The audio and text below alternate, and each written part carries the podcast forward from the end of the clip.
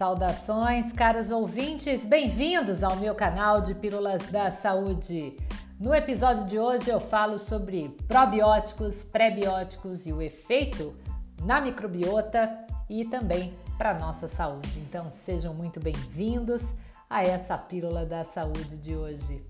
Bem, quando a gente define, né, o conceito de probiótico, a gente precisa se reportar mais de um século atrás, porque foi lá um cientista russo, o cara que na verdade apresentou a ideia de que consumir micro-organismos vivos poderia ser benéfico para a nossa saúde. Ele sugeriu lá atrás, há mais de um século, que a gente poderia substituir aquelas bactérias que eram então nocivas para a microbiota intestinal por outros organismos que seriam então benéficos. E foi lá em 1907 enquanto ele trabalhava na Bulgária e ficou intrigado ao observar que alguns búlgaros viviam muito mais tempo e com mais saúde do que outros. Então o cara começou a observar que leite fermentado, o iogurte, que então era consumido por essa população, tinha lactobacillus bulgaricus vivo. E ele atribuiu a isso a responsabilidade pelos efeitos benéficos na saúde daquela população. E aí, de acordo com a OMS, os probióticos são micro-organismos vivos que, quando administrados em quantidades adequadas, vão conferir benefícios ao hospedeiro. Importante dizer então que probiótico precisa estar vivo para exercer a sua função.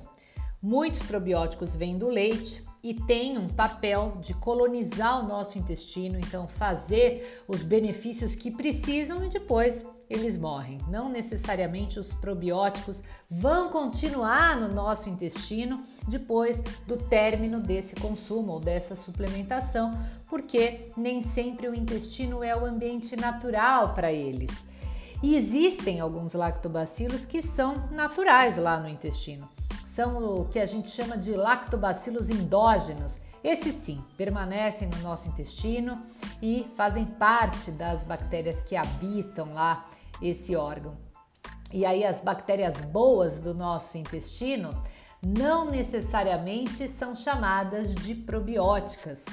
Na verdade, esse conceito está errado, porque as bactérias probióticas precisam ser administradas Portanto, elas não estão no intestino. Nós temos outras bactérias benéficas que habitam o nosso intestino e que não são as bactérias probióticas, são as comensais, as que vivem naturalmente no nosso intestino.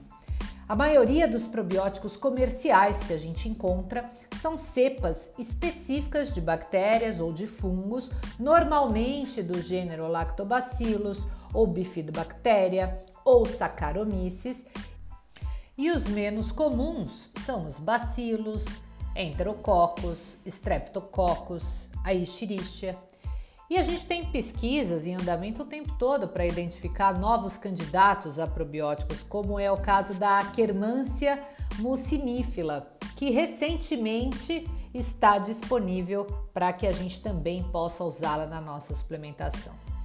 E aí a gente vai encontrar vários termos hoje na literatura e também à nossa disposição para o manejo, para a suplementação de pacientes. Eu mesma uso muito aqui no meu consultório os psicobióticos, que nada mais são do que probióticos, que são esses micro-organismos vivos, que quando administrado nas quantidades adequadas também conferem benefícios para a saúde daqueles pacientes que têm doenças psiquiátricas ou neurodegenerativas.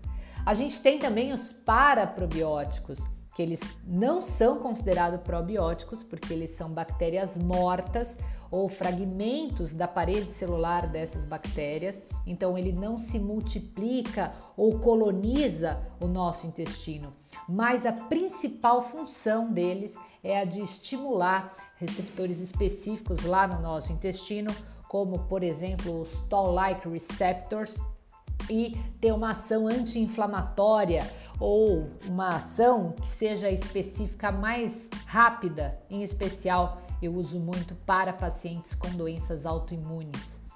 A gente tem também os pós-bióticos, que já são um resultado do processo de fermentação realizado lá pelos probióticos no nosso intestino. Então, traduzindo isso de uma forma mais fácil, à medida em que as bactérias probióticas se alimentam dos pré-bióticos, que são as fibras fermentativas, os pós-bióticos são produzidos. Então, eles são produtos da fermentação das nossas bactérias probióticas.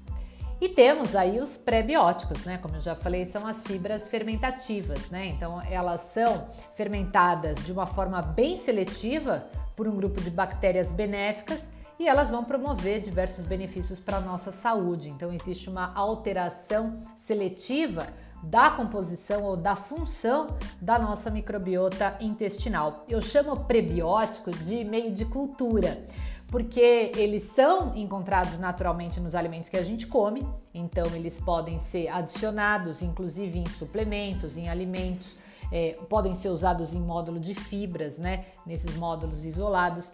A maioria, né? É, tem aí uma propriedade interessante do ponto de vista é, como fibra alimentar, né? Algumas mais fermentativas, outras menos, mas o consumo excessivo delas pode sempre gerar sintomas desagradáveis, como o aumento da flatulência, o desconforto intestinal. Então a gente tem que prestar atenção e especialmente considerar a individualidade do nosso paciente. Eu, por exemplo, não tolero muito bem essas fibras consideradas FODMAP, né? E aí a gente tem que tomar um pouco de cuidado na hora de escolher. Então, se eu vou lá para uma é, um fruto oligosacarídeo, se eu vou usar uma inulina, uma oligofrutose, ou se eu vou de repente para uma goma acácia purificada ou um psyllium. Enfim, a gente sempre deve considerar a individualidade na hora de prescrever ou indicar um pré-biótico. E temos também os simbióticos, né, que é a junção dos probióticos com pré-bióticos num único produto. E aí essa misturinha que vai trazer os micro-organismos vivos com os substratos que eles utilizam seletivamente aí para trazer essa fermentação que pode ser benéfica para nós, é excelente do ponto de vista é, do aumento né, desse microbioma saudável, né? Porque você está plantando de fato um ambiente muito interessante lá em nível intestinal. E aí, o que, que os probióticos de fato podem fazer por nós? Bem, a gente sabe a partir dos estudos que eles podem ajudar e muito o nosso sistema imunológico a funcionar de uma forma adequada. Eles podem auxiliar a nossa digestão no momento em que eles decompõem alguns alimentos que a gente não consegue digerir sozinho. Eles mantêm os micro-organismos que são prejudiciais ao nosso corpo sob controle e eles vão também auxiliar na absorção e na produção de algumas vitaminas e nutrientes essenciais para o funcionamento do nosso organismo. Alguns probióticos, inclusive, podem ajudar a reduzir a diarreia, especialmente quando a gente associa ao uso de antibióticos. Eles podem também nos ajudar a controlar alguns desconfortos digestivos, a exemplo de intolerâncias, ou ainda reduzir o sintoma de cólica e de eczema, até mesmo em bebês. Eles ajudam muito né, na digestão da lactose para aquele indivíduo extremamente intolerante, podem tratar diarreias infecciosas, podem reduzir o nosso risco ou mesmo a duração de infecções comuns, incluindo aquelas do trato respiratório ou mesmo as intestinais e vaginais. Já os pré-bióticos vão ter um potencial incrível para melhorar a nossa função digestiva, no sentido de trazer regularidade ao nosso trânsito intestinal, vão auxiliar também a gente no nosso sistema imunológico, melhorando inclusive a absorção de nutrientes e minerais, ajudam a regular o nosso apetite, o nosso desejo de comida e o nosso balanço energético, especialmente por controlarem melhor o metabolismo da glicose. Isso também ajuda a gente a melhorar os nossos níveis de colesterol. Então a gente precisa considerar pré-bióticos e precisa considerar o meio de cultura sempre para que essas bactérias do bem possam exercer a sua função. Bom, e aí é, a gente sabe das aplicações dos probióticos para melhora da saúde em diversas condições específicas. Só que existe uma dúvida enorme se o probiótico poderia ser aplicado para pessoas que não são saudáveis ou que são saudáveis, se teriam os mesmos benefícios. Só que as evidências sugerem que o uso de probióticos para indivíduos que sejam saudáveis reduz ainda mais a incidência e a duração de infecções comuns, seja isso no trato respiratório, como um resfriado comum, ou ainda no uso da antibiótico terapia. Isso pode melhorar demais a, a, aquele efeito colateral do uso desses fármacos, além de melhorar perfil lipídico no sangue, é, controlar melhor é, a nossa glicemia. É, alguns estudos hoje trazem muito as evidências em termos de melhora psicológica e de sintomas como transtornos de ansiedade, bipolaridade e estresse. Então a gente precisa entender que no momento em que estudamos a, as diversas espécies e gêneros de probióticos, é, fica muito mais fácil determinar é, essa aplicabilidade a partir da função. E aí existem as terminologias dos filos, né, que vai traduzir isso a partir dos gêneros, das espécies. Claro que eu não vou ficar entrando aqui nessas terminologias, mas um exemplo para vocês entenderem do gênero de bactérias que tem muitas espécies é o Lactobacillus, por exemplo. A gente tem Lactobacillus acidófilos, a gente tem Lactobacillus plantarum. Então, cada espécie vai ter uma ação diferente no nosso organismo, por mais que possam pertencer ao mesmo gênero. E aí, quando a gente fala né, sobre o impacto disso tudo no nosso microbioma intestinal, é, em se tratando, por exemplo, de pré-biótico, quando a gente tem uma fermentação dos pré-bióticos a partir dessas bactérias que são os probióticos, isso vai resultar principalmente na produção de ácidos graxos de cadeia curta. Então a gente tem muito interesse nisso, porque esses ácidos graxos, que são produtos fermentados, né, a partir aí dos pré-bióticos, eles são capazes de reduzir o nosso pH intestinal. E tem estudo que mostra que uma alteração no nosso pH intestinal, do que seria algo de 6,5 para 5,5, pode contribuir para uma mudança expressiva na nossa saúde. Então, no momento que a gente fornece fontes de energia para nossa microbiota intestinal, os prebióticos eles vão ser capazes de modular também a nossa composição corporal, porque esse subproduto da fermentação de um prebiótico aí, ele acaba sendo um alimento para outras bactérias boas e isso vai modificando todo o ambiente do nosso intestino. Então, quando a gente muda esse pH, a gente também altera a população de espécies que habitam o nosso intestino. E aí a gente é capaz então de melhorar o ambiente intestinal de uma forma super propícia e inclusive a gente pode ter efeitos interessantes nessa condição também é, metabólica. Por quê?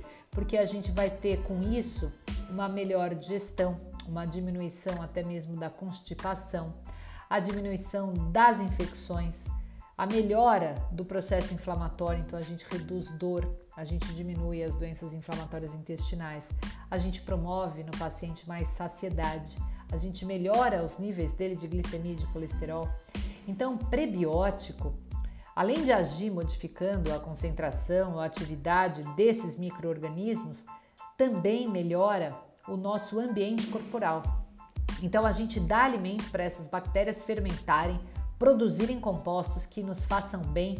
Com isso, a gente melhora também a capacidade de manutenção da proteção da nossa própria barreira intestinal e a gente começa a mandar estímulos anti-inflamatórios para todo o nosso organismo. E aí os impactos disso, né, desses micro-organismos lá no nosso corpo são incríveis, né? Porque eles influenciam todo o nosso sistema. A gente chama, na verdade, é, probiótico, ou seja, as nossas bactérias, de segundo cérebro, de segundo genoma, porque elas não estão somente pegando carona conosco, elas de fato é, desenvolvem aí funções que são fundamentais para a nossa saúde. Então, quando a gente fala né, de alguns mitos que existem, um dos maiores e mais comuns enganos que a gente pode pensar é que quanto mais ingerir essas bactérias, melhor vai ser, ou seja, mais benefício a gente vai ter. E isso não é necessariamente uma verdade, porque um maior número de unidades formadoras de colônia, que é aquele UFC que você vê é, no rótulo do teu probiótico, nem sempre equivale a maiores ou melhores efeitos. Então, a melhor dose é aquela que foi testada em humanos e que mostrou resultados positivos e seguros segundo os estudos. E aí, esses níveis podem variar. Pode ser de 100 milhões até 1 trilhões dessas unidades formadoras de colônia por dia. Só que existe o engano de pensar que um número maior de cepas é melhor. E isso é muito controverso porque depende demais da individualidade. Tem vários estudos que apoiam benefícios de um produto probiótico de cepa única. Outros vão dizer, inclusive, que misturas específicas de cepas de probiótico vão ter um resultado melhor. Só que suplementar com muitas cepas não é a garantia de que isso vai ser mais benéfico para você porque existe toda essa condição da especificidade dessas cepas. Probióticos não são iguais. Então é necessário que a gente escolha uma cepa ou uma mistura delas, pensando sempre na comprovação científica e sabendo qual é o benefício que essa escolha vai trazer para o meu paciente, para o hospedeiro, né, que vai receber essas bactérias. Então, hoje em dia, muitas cepas probióticas diferentes têm sim se mostrado benéficas, por isso que se o objetivo principal é somente adicionar micro-organismos benéficos na dieta, eu digo sempre que a melhor opção é um produto que condiga com o estilo de vida e também que seja um suplemento probiótico multicepas, né? É, não precisa ter altas doses, é, não precisa é, ser aquele super, hiper cheio de bilhões de bactérias. Você pode simplesmente inserir os alimentos fermentados que tenham os organismos vivos na sua dieta. E aí vale, né, o kefir, vale o, kombucha, vale os iogurtes, vale também aqueles alimentos que são feitos em conserva, né, como é, os picles e etc. O que a gente precisa entender é que o açúcar ele não impacta negativamente o efeito dos probióticos. A gente tem que entender que o açúcar, por vezes, é adicionado como um combustível para esses micro-organismos que estão aí presentes na bebida, a exemplo do kefir ou a exemplo do kombucha, né? Que quando se adiciona o açúcar dentro, claro, das recomendações, isso vai ser interessante para que esses micro-organismos se desenvolvam naquele alimento que você vai consumir. E aí um equívoco muito comum é que para ser eficaz um probiótico precisa impactar a composição da nossa microbiota intestinal. Eu até fiz uma live no ano passado com o Bruno Zilber, que é um microbiologista de renome no meio científico, e durante a nossa conversa na live do Instagram, é, eu até falei uma coisa e ele falou: Caramba, Adriana, eu vou começar a usar isso nas minhas aulas. Porque eu disse: plantar probiótico é como você colocar um pedaço de grama na floresta amazônica. Isso, na verdade, não vai ter muita diferença, né? Porque depende de uma série de questões. A gente tem bilhões de bactérias que habitam o nosso intestino, né? Então, a ideia de achar que o probiótico vai impactar a composição do seu microbioma é realmente algo irrelevante, tá? Do ponto de vista do que acontece na realidade. Os probióticos normalmente eles não vão passar a morar no teu intestino depois de serem ingeridos. E é possível, inclusive, que eles nem causem nenhuma mudança que você consiga de fato detectar na composição da microbiota intestinal e hoje a gente faz esse controle a partir dos testes de microbioma, que inclusive eu faço aqui no meu consultório. Então, conforme os probióticos e as substâncias que eles produzem passam pelo intestino, vai tendo toda uma interação com as células do nosso sistema imunológico, com as células do intestino, as bactérias benéficas da nossa microbiota, os componentes da dieta lá no intestino. Então, através dessa interação é que vão ocorrer os benefícios. E aí, nem todos os alimentos fermentados são probióticos. a gente precisa lembrar que alimento fermentado é aquele produzido quando culturas vivas, por meio do seu crescimento, do seu metabolismo, transformam aquele alimento num alimento fermentado. E aí a gente tem que preconizar aqueles alimentos que não tenham passado por um processamento adicional, como a pasteurização, a panificação, a filtragem, porque essas etapas de processamento, quando adicionadas, elas podem matar ou remover essas culturas que estavam vivas e aí deixa o alimento fermentado incapaz de fornecer esses micro-organismos ainda vivos para o teu corpo. Então, é, mesmo que um alimento fermentado forneça aí uma fonte importante de micro-organismos vivos, ele pode não oferecer benefício extra para a tua saúde, tá? E aí, em contraste, né, os probióticos, que são organismos vivos, vão sempre mostrar aí um efeito interessante quando administrado nas quantidades adequadas. Por isso que eu, particularmente, muitas vezes prefiro trabalhar com probióticos manipulados, feitos em um ambiente estéreo, que eu sei exatamente que eu estou dando para o meu paciente, do que falar para ele pegar lá uma cepa de kefir na vizinha, que eu não sei como criou, naquela cozinha que talvez tenha fungos, proliferou lá um montão de outras coisas naquele leite, vá saber o que tem lá, né, em termos de característica microbiológica. E aí essa pessoa vai tomar isso achando que está fazendo um super bem para sua saúde e às vezes ela está se detonando, tá? Então, às vezes é muito mais seguro a gente trabalhar com as quantidades adequadas para administrar isso de uma forma mais é, eficiente, tá? Bom, e aí você deve então estar tá se perguntando como é que eu escolho então um bom probiótico? Você deve considerar que o teu intestino tem bilhões de bactérias, são mais de 500 espécies diferentes lá. Então, probióticos que oferecem benefícios para a nossa saúde, existem várias cepas, né, de Bifidobacterium, de Lactobacillus, de Saccharomyces. Muitos suplementos probióticos vão ter uma combinação dessas diferentes cepas num mesmo suplemento. Estudos mostram para nós que algumas cepas parecem ter aí uma eficácia maior do que outras, no tratamento de certas condições. Então a gente sempre tem que entender qual é a finalidade, por que, que eu estou tomando aquilo, né? E aí, para garantir que esses benefícios é, realmente aconteçam, eu preciso garantir que isso venha numa dose efetiva, né? Isso sempre é especificado a partir dos estudos para aquele determinado organismo porque é, é, é, evidente que se eu também fizer uma, uma dose baixa ou uma dose que não está é, é, adequada, isso vai ter um efeito praticamente de placebo, né?